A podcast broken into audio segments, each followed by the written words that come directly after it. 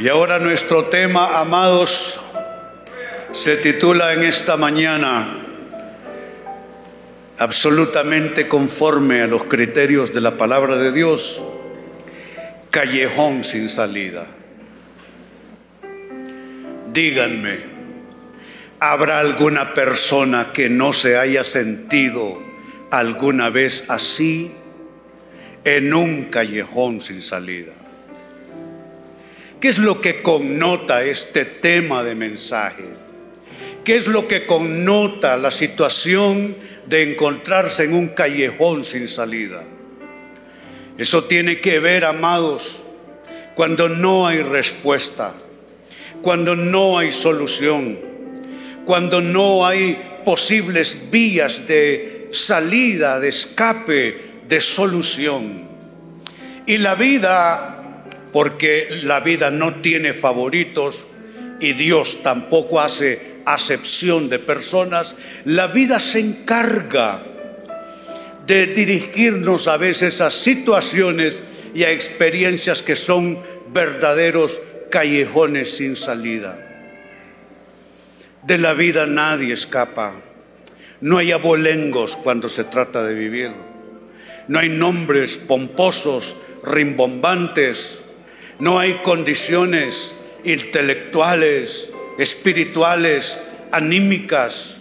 No hay nada que pueda servir de frontera y que pueda servir para frenar lo que la vida y Dios mismo hace con nosotros. Y a veces, sin preguntarnos, sin pedir nuestra autorización o permiso, Dios nos introduce en un verdadero callejón sin salida.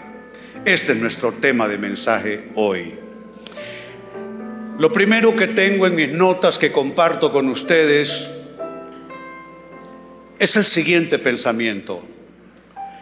Un callejón sin salida fue lo que vivió el pueblo de Israel en varios momentos. Particularmente en el texto que leeré a continuación, ellos se encontraban en un callejón sin salida. Detrás de ellos el faraón con todos sus ejércitos para aniquilarlos y frente a su camino un mar que no parecía en ninguna manera amistoso para ellos. Era un verdadero callejón sin salida y amados, fue Dios, escúchenlo bien, fue Dios quien nos había llevado a tal situación. Acompáñeme entonces a la lectura del texto que se encuentra en el libro de Éxodo, capítulo 14, versículos 3 y 4. Dice así, es Dios hablando y diciendo lo que va a pasar. Entonces el faraón pensará, los israelitas están confundidos. Hmm quedaron atrapados en el desierto. Y una vez más, dice Dios, endureceré el corazón del faraón y él saldrá a perseguirlos. Lo haré así, escuchen bien, no es el faraón, es Dios. Lo haré así para manifestar mi gloria por medio del faraón y de todo su ejército. Después los egipcios sabrán que yo soy el Señor. Así que los israelitas acamparon donde se les dijo. Dios los colocó en esa situación. Ellos no estaban pensando en eso. Ellos una vez que salieron de Egipto pensaban que todo había sido resuelto, que el problema estaba solucionado y que de alguna manera Dios milagrosamente los colocaría en su nuevo escenario llamado la tierra prometida. Pero saben, amados, toda tierra prometida, toda tierra de esperanza, toda expectativa de un milagro realizado o de una situación que se resuelva, tiene su transición. Dios no los tomó de las puertas de, Egipto y los colocó de una vez en la tierra prometida hubo que transicionar. ¿Sabe qué llevo yo en mi espíritu? La preocupación de la gente que no sabe transicionar. Transicionar no es fácil. Transicionar confunde. Transicionar genera ansiedad, inseguridad en nuestros corazones. Transicionar duele en muchos sentidos. Y hay demasiada gente y gente de fe que todavía no saben transicionar entre el estadio en que se encuentran y lo que Dios quiere para ellos más adelante. Y les digo esto, transicionar a veces nos coloca en una especie de callejón sin salida.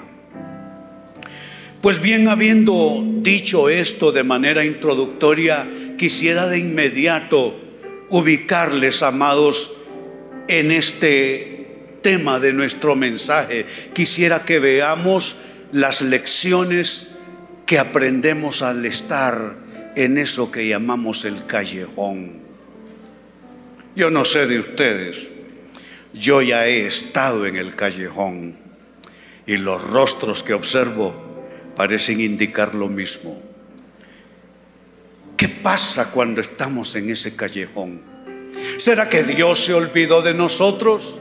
Que es lo primero que salta en nuestra mente y en nuestras emociones. ¿Será que Dios nos dio la espalda? O peor aún, que Dios nos hizo alguna clase de encerrona para golpearnos, para afligirnos. ¿Será que Dios se deleita con nuestro sufrimiento? En ninguna manera. Todo lo que Dios hace, amados, lo hace con propósitos. Si hay alguien del que no debiéramos nunca dudar, aunque no entendamos lo que está pasando y lo que estamos viviendo, es Dios. De Dios nunca se duda. Con Dios se puede ir a ojos cerrados. Con Dios no es necesario entenderlo todo. Con tal de que Él lo entienda, con tal de que Él sepa lo que está pasando, nosotros podemos sentirnos en tinieblas y dará igual. Si Él sabe para dónde nos lleva, podemos confiar en Él. Así es que, ¿qué lecciones aprendemos mientras Dios nos tiene en esa experiencia llamada callejón? Como primera respuesta, el callejón es el lugar, amados, donde Dios nos lleva, escuchen esto, para mostrarnos algo que no hemos podido ver. ¿Sabe cómo es esto? A veces hay que apagar las luces para poder observar mejor algunos detalles ¿Ha visto usted, seguramente lo ha visto en las películas, lo que hacen los policías, los investigadores, en una escena que van a investigar? Usted ve que no encienden las luces del lugar, sino que encienden sus linternas y en la oscuridad comienzan a observar. Amados, a veces Dios nos apaga la luz Dios nos apaga la luz porque estamos cegados con muchas cosas. Y al estar cegados con las luces nuestras, perdemos nosotros la noción de lo que verdaderamente es importante en Él, en Dios. Y así es que Dios nos lleva a un callejón aparentemente sin salida para mostrarnos, sí, mostrarnos algo que sólo así vamos a poder observar y descubrir. Déjenme llevarles a un texto, es el segundo libro de Reyes. Se trata de uno de esos aparentes callejones sin salida. Segundo de Reyes, capítulo 16, los versículos del 14 al 17, y lo leo para ustedes, dice así. Entonces envió el rey allá gente de a caballo, carros y un gran ejército, los cuales vinieron de noche y sitiaron la ciudad. ¿Puede graficar en su mente un cuadro así? Una ciudad de noche, una ciudad de noche, por desarrollada que sea, por moderna que, que sea, una ciudad de noche, usted piensa más en su seguridad, ¿no es cierto? Porque de noche lo que de día se ve con visos de normalidad, ya en la noche se ve diferente.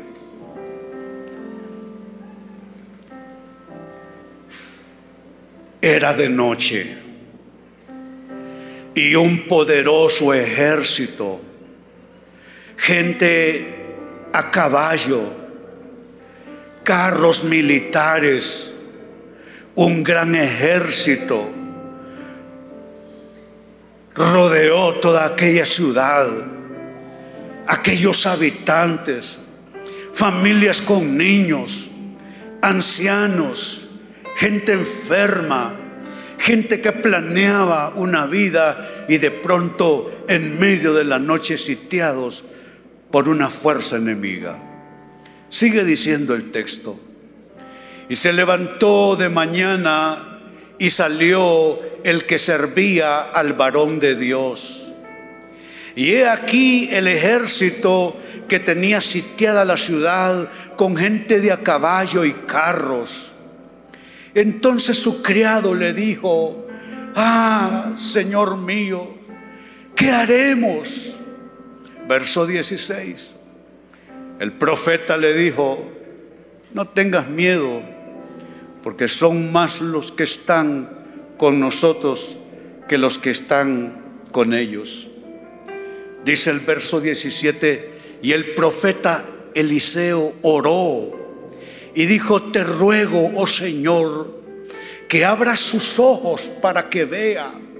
Entonces el Señor abrió los ojos del criado y miró, y he aquí que el monte estaba lleno de gente de a caballo y de carros de fuego alrededor de Eliseo. ¿Sabe qué es esto? estaban viendo solamente, estaba viendo solamente su amenaza. El ejército adverso, enemigo. Y ante el apremio, el miedo, el terror, se acerca este criado del profeta y le dice, ah Señor, ¿qué haremos? Como diciendo, tenemos los minutos contados. Y el profeta le dice, Dios, apágale la luz a este. Y en este supuesto callejón que él cree que estamos, que vamos a morir, muéstrale dónde están, no los ejércitos enemigos, a estos se les vio desde la noche de ayer. Muéstrale a este siervo mío dónde están tus ejércitos, Señor, para protegernos, para guardarnos de todo mal.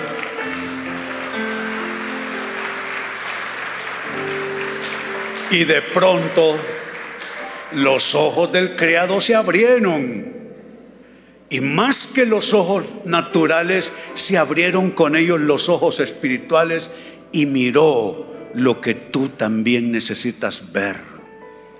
Que Dios está contigo como poderoso gigante. Que Dios se ríe de todo aquello que es amenaza para tu vida.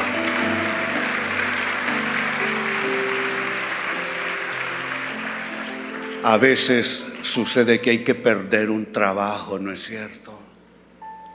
Y encontrarse de nuevo entre los miedos, la inseguridad, la incertidumbre. ¿Qué irá a pasar conmigo? ¿Qué irá a pasar con mis hijos? Preguntándose y diciéndose. Conozco personas que tienen cuatro, cinco, seis años de no emplearse. ¿Me irá a pasar lo mismo a mí? iré a perder mi casa, iré a quedar en situación de no poder pagar la educación de mis hijos, las necesidades de mi familia.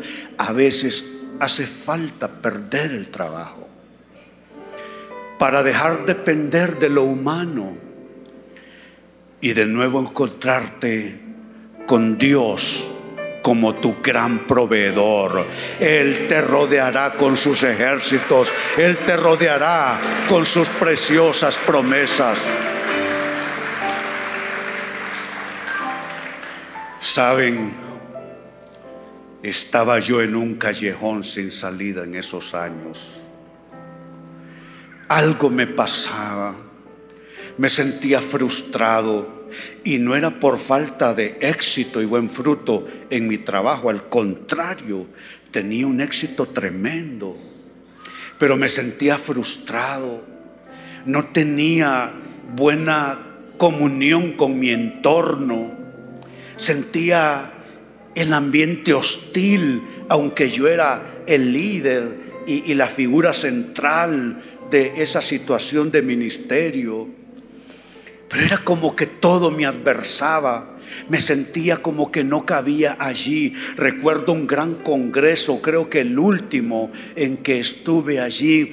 Le dije a mi, a mi esposa mientras estaba la alabanza, ¿sabes qué? Le digo, acabo de, de volver a ver hacia atrás desde la primera fila donde nos encontrábamos y le dije, ¿sabes qué? Yo siento que ya no, ya no quepo aquí. Yo siento que este ya no es mi lugar. ¿Sabes? Estaba en un callejón sin salida y tuve que pasar, salir de todo ese entorno de éxito ministerial, salir de todo aquello y sin brújula, aparentemente, sin dirección, sin recursos, aparentemente temblando como el criado del profeta Eliseo, me interné en un capítulo a una edad donde no se supone que una persona comience de nuevo. Ya no era un joven, era un hombre que había gastado décadas haciendo aquello. Pero en medio de aquel callejón sin salida, de alguna manera pude ver lo que ahora mismo está pasando esto que estamos viendo, iglesias alrededor del mundo creciendo, multiplicándose, mientras yo estoy allí sentado esperando para subir a plataforma y compartir mi mensaje, mientras estoy allá recluido en mi estudio escribiendo mi próximo libro de una cantidad de libros que ya es inmanejable para mi memoria saber cuántos son los libros ya publicados, mientras estoy en eso, Dios sigue multiplicando iglesias por todos lados, pero ¿sabe qué? Tuve que perder una cosa exitosa y entrar en un callejón sin salida. Y déjame decirte, no le temas a tu propio callejón sin salida. No es verdad que tú estás solo. No es verdad que no haya salida para ti. Dios se encargará. Óyeme bien, lo profetizo sobre tu vida. Dios se encargará de llevarte de la mano y Él te pasará a través de ese callejón y saldrás al otro lado y verás la luz y verás la promesa y verás el cumplimiento de Dios para tu vida. Dale gloria y aférrate a esta expectativa de fe. En segundo lugar, el callejón es aquella experiencia, aquel lugar donde Dios nos lleva. Escuchen esto, para tratar nuestra fe y movernos a decisiones cruciales. A veces Dios nos saca de nuestra zona de confort, pero no para reírse de nosotros no para disfrutar morbosamente, sacándonos de nuestro entorno de seguridad, no. Él nos saca de nuestra zona de confort porque quiere tratar con nuestra fe, porque la fe se debilita donde no hay problemas que resolver. La fe se enferma y se vuelve una fe endeble donde no hay contra qué combatir. Yo sé que su ideal, hermano y hermana, de la vida es ya no tener problemas. Pero le tengo una noticia. Si su expectación frente a la vida es llegar a un punto donde ya usted no va a tener ningún problema, le digo a dónde usted debe irse. Vaya al panteón y que lo entierren, porque los muertos son los únicos que ya no tienen ningún problema y no tienen ninguna aflicción a nivel terrenal y humana. Claro que Dios nos saca de nuestra zona de confort, porque quiere vigorizar la fe. E insisto, la única manera de vigorizar la fe es ponerla a combatir, ponerla a pelear. Y Dios nos pone en situación así. Trata con nuestra fe y en esa experiencia también nos lleva a tomar decisiones cruciales. Éxodo capítulo 14 nos muestra una imagen de esto. Versículo 10 en adelante. Mientras el faraón se acercaba, los israelitas levantaron la vista y se llenaron de pánico al ver que los egipcios los alcanzaban. A veces así no sucede, ¿no es cierto? Parece que el mal se acerca cada vez más. Parece que la adversidad nos tiene a tiro, nos tiene al punto de alcanzarnos. Ellos se llenaron de pánico al ver que los egipcios los alcanzaban. Entonces clamaron al Señor. Sigue diciendo, y le dijeron a Moisés, ¿por qué nos trajiste aquí a morir en el desierto? Note que hay gente que así quiere resolver, echándole la culpa a alguien. ¿Eres tú de esas personas que cuando tienes al faraón detrás tuyo, y entiéndase por faraón todo aquello que persigue nuestra estabilidad, nuestra paz, nuestra dicha, nuestro sosiego. ¿Eres tú de esas personas que buscas quién tiene la culpa? ¿Quién te puso en esa situación? Déjame decirte, si tú vives solamente para sindicar culpables, la lista tendrá que ser enorme a lo largo de tu vida, pero te tengo otra opción. En lugar de estar pensando quién te puso en determinada situación de aflicción y de conflicto, ¿por qué no clamar al Señor? Pero mírelos, están reclamando, no están hablando con Dios, no están refugiándose en Dios, están sacándose el coraje con alguien, sacándose la frustración con alguien, sacándose los miedos con alguien. Eso es lo que hace usted. Se saca sus miedos e inseguridades con sus hijos, por ejemplo, con su cónyuge, con las personas que tiene a su alrededor. Necesita cambiar esa, esa patética dinámica de enfrentar la vida. Pues ellos siguen diciendo, ¿acaso no había suficientes tumbas para nosotros en Egipto? Válgame Dios. Válgame Dios, ¿cómo somos nosotros los humanos? Siguen en su reclamo diciendo, ¿qué has hecho? ¿Para qué nos obligaste a salir de Egipto? Todos esos reclamos ponen la cabeza de correr a Moisés, por supuesto. Siguen diciendo ellos, ¿no te dijimos que esto pasaría cuando aún estábamos en Egipto? Eso yo lo sé. Y creo que ustedes también, cuando uno está por tomar una decisión y entrar en otro capítulo, siempre hay voces de falsos agoreros que nos dicen que nos va a salir mal. Si usted espera para tener paz y para triunfar, que todo mundo le apoye, que todo mundo le aplauda y que todo mundo le dé palmaditas en el hombro, se va a quedar esperando. Hay cosas que hay que hacerlo uno, no importa quién critique. Hay cosas que hay que hacerlo uno, no importa quién contradiga. Miren lo que están ellos reclamando. Te dijimos que esto pasaría aún cuando estábamos en Egipto. Hay una clase de persona con la que no me gusta tener comunión. Aquellos que son hábiles para decir, te lo dije. O yo ya sabía que esto iba a pasar. Son agoreros. Yo no ocupo quien me diga, yo lo sabía. Yo no ocupo quien me diga, yo sabía que esto iba a pasar.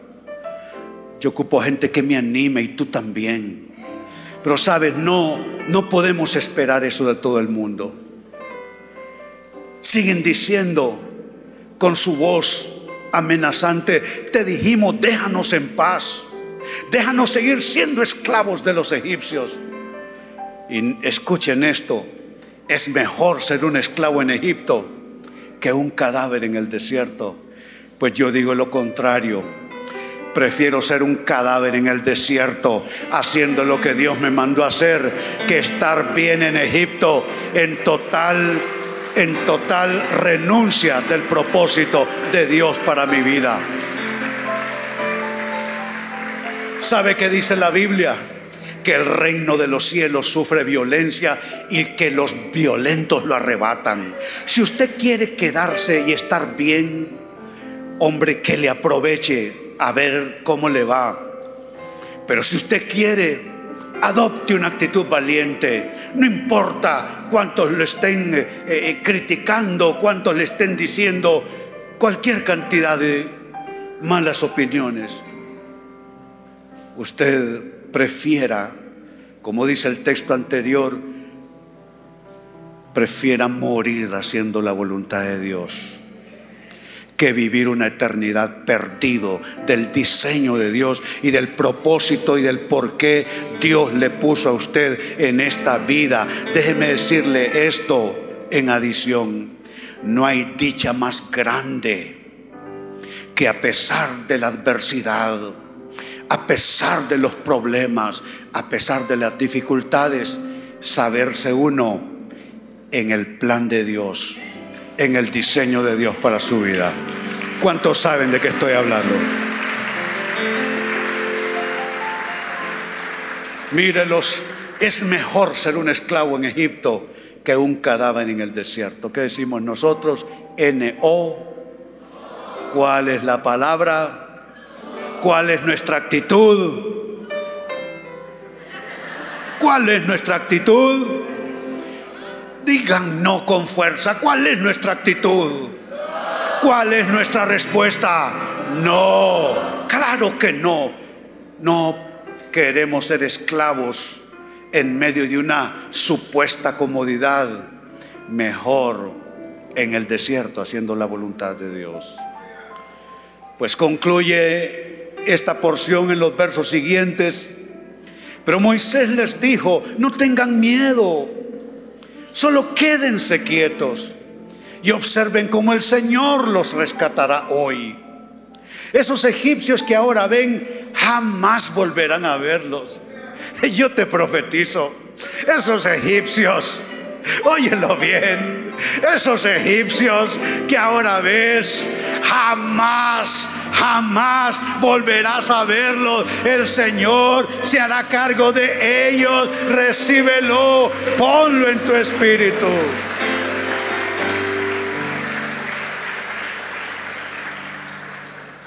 Jamás volverán a verlos. El Señor mismo peleará por ustedes. Solo quédense tranquilos. Me parece que esto es con dedicatoria. Solo quédate tranquilo solo quédate tranquila. Verso 15. Luego el Señor le dijo a Moisés, mire lo que está pasando. Aquellos renegando, Moisés tratando de imprimirles fe, confianza, valentía, y ahora Dios interviene. Porque clamas a mí, le dice Dios. Porque Así somos los que tenemos un liderazgo en algún lado, en la casa con los hijos o en el trabajo, donde sea. Uno le dice lo correcto a las personas, pero uno por dentro está así, ¿no es cierto? Uno, uno lo dice, pero uno sabe que está temblando. Moisés está tratando de impregnar fe en ellos pero en el fondo está clamando y temblando. Y Dios le hace este reclamo. ¿Por qué clamas a mí? Dile al pueblo que se ponga en marcha. ¿Cuál es la instrucción? Díganmelo de una manera convincente. Dile al pueblo que se ponga en marcha. Déjame decirte algo. Si por miedo te detuviste, si por críticas te detuviste, si por amenazas te detuviste, si por argumentos burlescos te detuviste, cualquier forma que haya tomado Faraón en tu vida, si algo te obligó a detenerte, esta es la respuesta de Dios para ti. Dile a Roberto, a Ana, a Carlos, a Guillermo, a Cristina, quien quiera que seas, dile que se ponga en marcha. ¿Sabes qué? Toma la persona que tienes al lado y dile, dice Dios que te pongas en marcha. No te detengas, no te detengas, no te detengas, sigue tu marcha.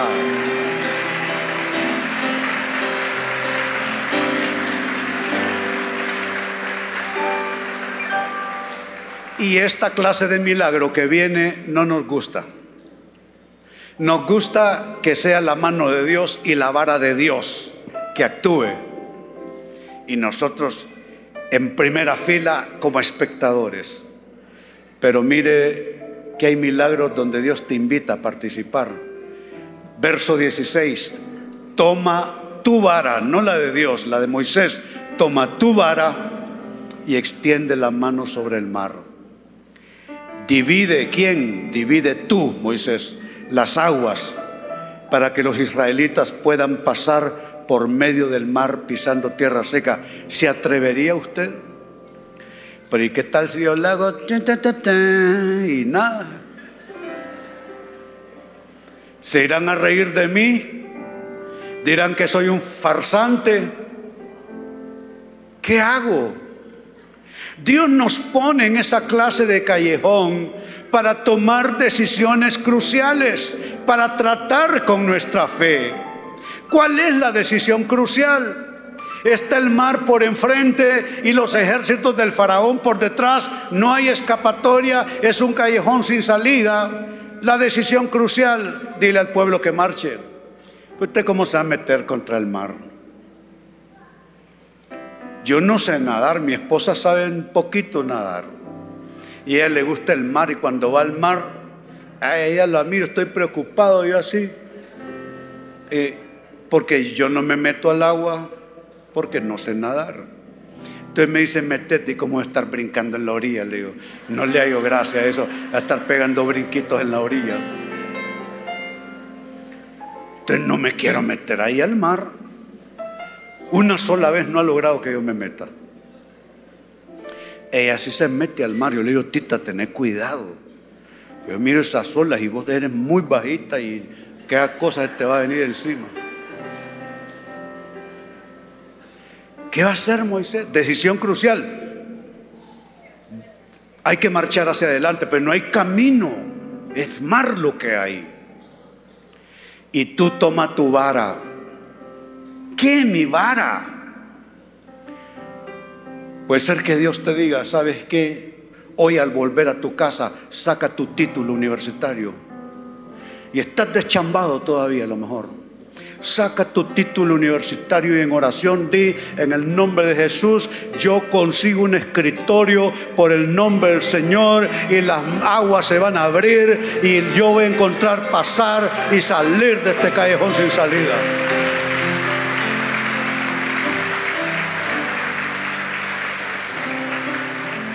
toma tu carrito y montate en él y di yo voy a ir a tocar la puerta a ese gerente general o esa persona que está a cargo y le voy a decir que aquí vengo porque yo vengo a buscar una oportunidad que Dios me ha dado porque Dios me ha dicho ponte en marcha. Así que aquí ando yo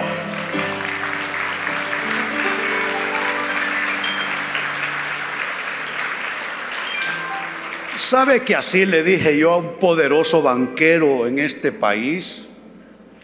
que era el gurú de las economías en Honduras en varios gobiernos, un señor sumamente respetado y respetable.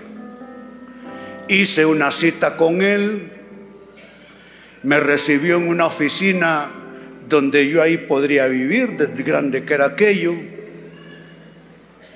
me temblaban las piernas, no teníamos dinero en nuestras arcas a nivel de la iglesia, pero yo le dije, doctor, aquí vengo. Vengo para que usted me ayude porque quiero comprar un lugar que se llama el planeta Zipango para nuestra iglesia. Lo demás es historia.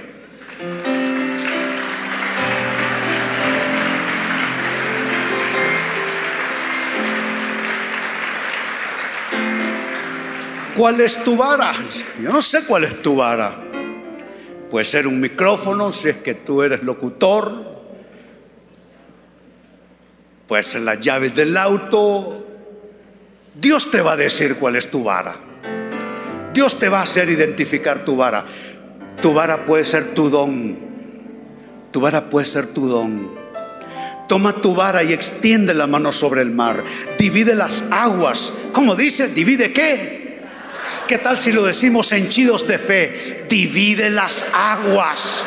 Mírese usted frente al mar en una especie de callejón sin salida y dígalo para sí. Divide las aguas. René, dilo, divide las aguas. ¿Cuántos quieren tomar su vara y dividir las aguas en el nombre del Señor? Divide las aguas.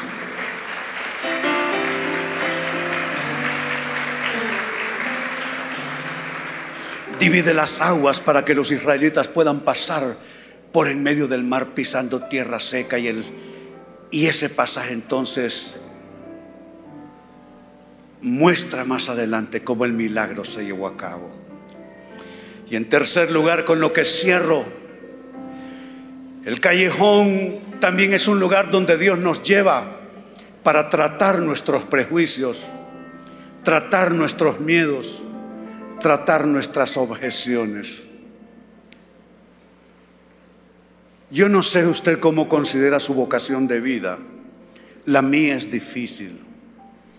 Un llamado a ser pastor es un llamado incomprendido por la gente. Unos dicen que los pastores son vividores, otros dicen que los pastores no saben nada, que apenas saben leer y, y se ponen a predicar lo que no saben. Bueno, se dice tantas cosas, ¿no es cierto? Mi vocación no es fácil.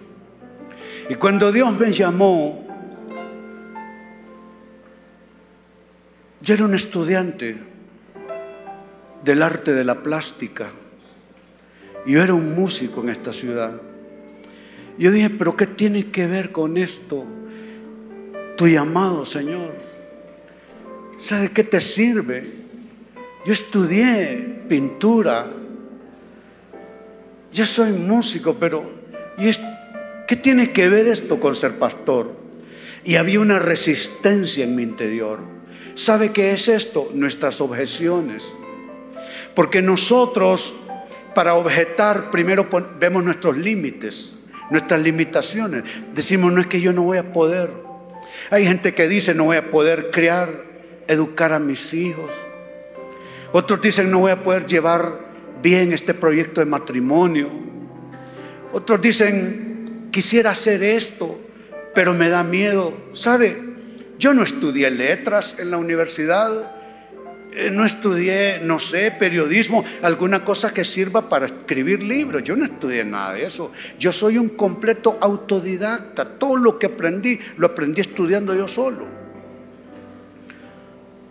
Y yo dije, yo quiero escribir un libro. ¡Ay, oh! Dijo alguien. Este, ¿Cómo es que, va a escribir un libro? ¿Y vos qué sabes de escribir libros? Nada. ¿Y qué? Mi primer libro se escribió hace como 25 años. Se tituló La mente, terreno de batalla. Todavía la gente vive preguntando por él. Yo no sabía nada, ni sé todavía. So what? ¿Y qué? Yo agarré mi vara ni una computadora sabía usar. Mire, así, manuscrito, así escribí mis primeros libros. Y se los pasaba a alguien que ta, ta, ta, ta, ta, ta, en una computadora. Era mi vara. Y le voy a decir una cosa, dividía el mar. Claro que dividí el mar. Y le tengo una noticia. Usted no es diferente. Usted tomará su vara y usted también dividirá el mar. ¿Cuántos lo creen conmigo?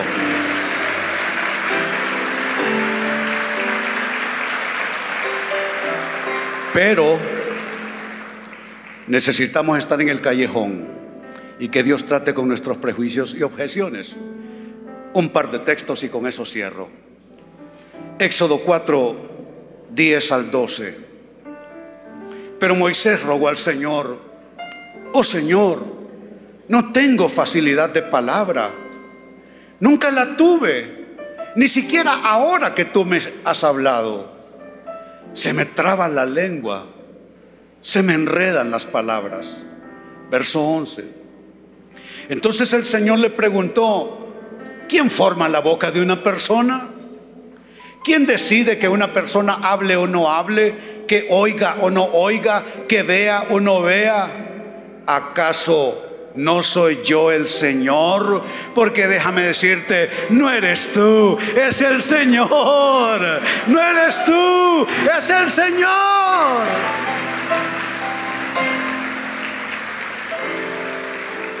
Verso 12. Ahora ve, yo estaré contigo cuando hables y te enseñaré lo que debes decir. Y un texto más, siempre en, Éxodo, otro, otra escena entre Dios y Moisés. Éxodo 6, versos 10 en adelante. Luego el Señor le dijo a Moisés, vuelve a hablar con el faraón rey de Egipto y dile que deje salir de su territorio al pueblo de Israel. Verso 12.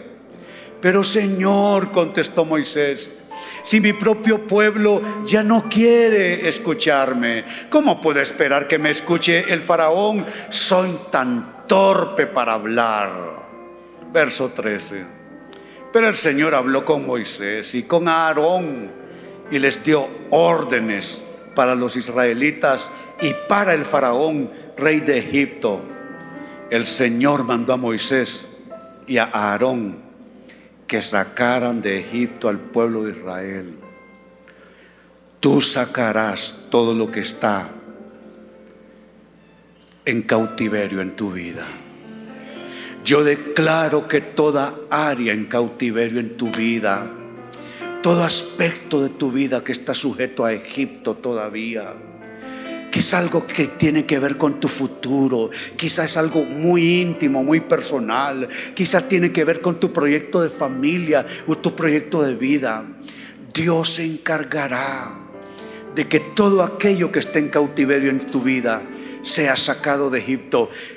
No he empezado a orar, ya lo haré en un minuto, pero me quiero adelantar a ese momento. Alza tus manos. Yo hablo sobre todo aquello en cautiverio. Y digo que tú eres más fuerte de lo que crees, porque tú eres más fuerte en Dios de lo que eres en lo natural. Con la ayuda de Dios y por el imperio de su autoridad, usarás la vara y tú serás colaborador de Dios en el rompimiento de cadenas, en la destrucción de muros y de fortalezas y tú verás total liberación en las áreas de tu vida donde más te has sentido un esclavo, una esclava. Y ya que comencé a orar, sigamos así, es un momento profético. A veces la vida se detiene y como que todo coge llave y como que todo se va encadenando. Y decimos, ¿qué pasa que mi vida no avanza? ¿Qué pasa que estoy patinando en las mismas cosas todo el tiempo? ¿Qué será que no avanzo? ¿Por qué estoy estancado? Me siento como un esclavo dentro de Egipto. Oh, en el nombre de Jesús, yo le hablo a ese callejón sin salida de tu vida. En ese callejón sin salida, en primer lugar pido que Dios te abra tus ojos para que puedas mirar aquello que no has podido ver hasta ahora.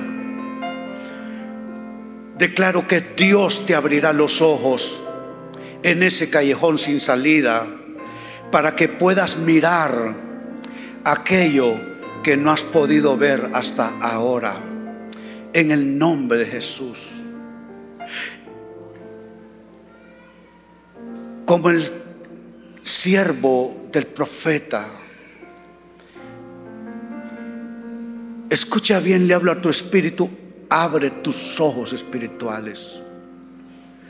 Y aquello que no has podido ver hasta ahora, allí donde te sientes en tinieblas, allí donde estás con la luz apagada, Dios te hará ver lo que no has podido ver hasta ahora.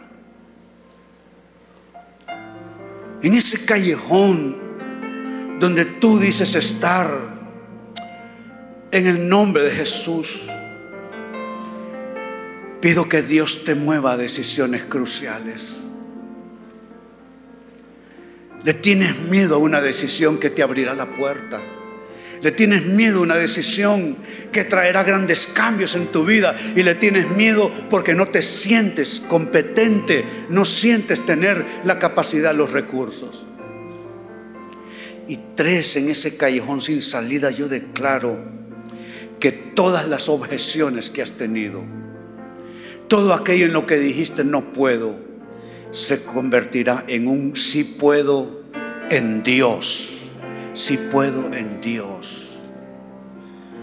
Y así orando como estamos, quiero orar también por aquella persona que necesita recibir al Señor.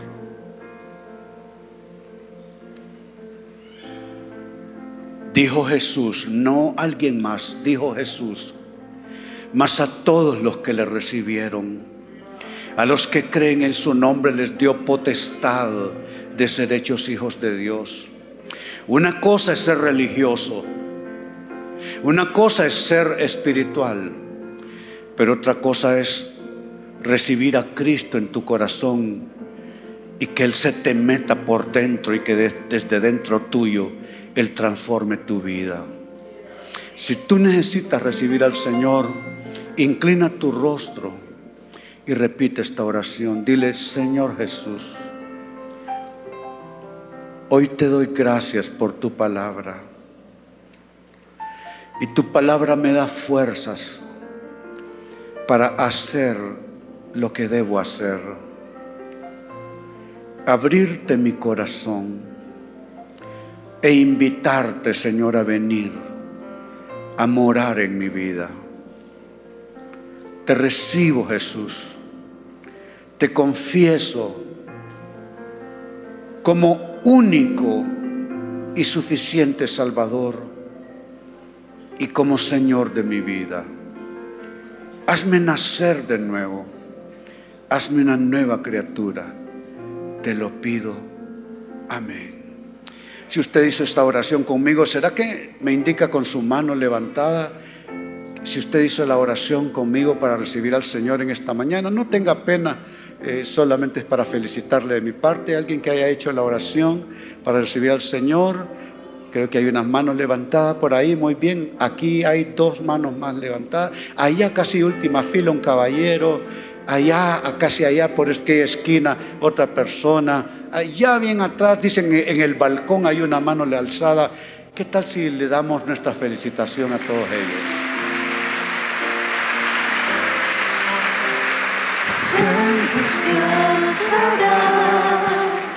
Donde piensas que no Nos ponemos de pie.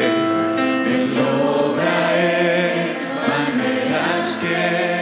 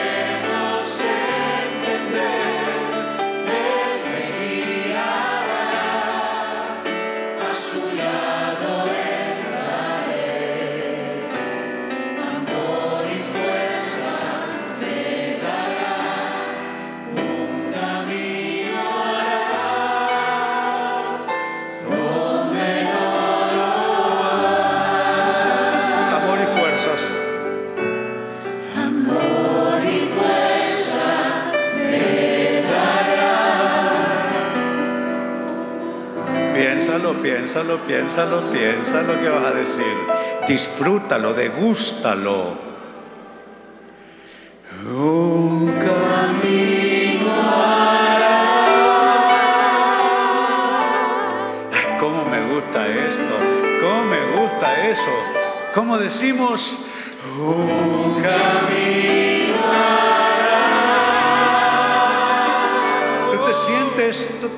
Sientes en un callejón sin salida, pero no es verdad.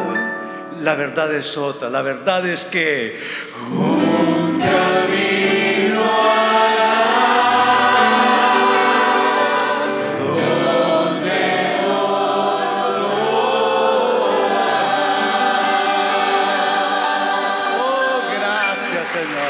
gracias. Sabemos que así será. Sabemos que así será. Ahora salgan y tengan una vida maravillosa. Dios se hará cargo de todo lo que hay que resolver. Ustedes serán socios de Dios todo el tiempo. Y les esperamos aquí el próximo domingo. La hora es 11 de la mañana. Dios les bendiga.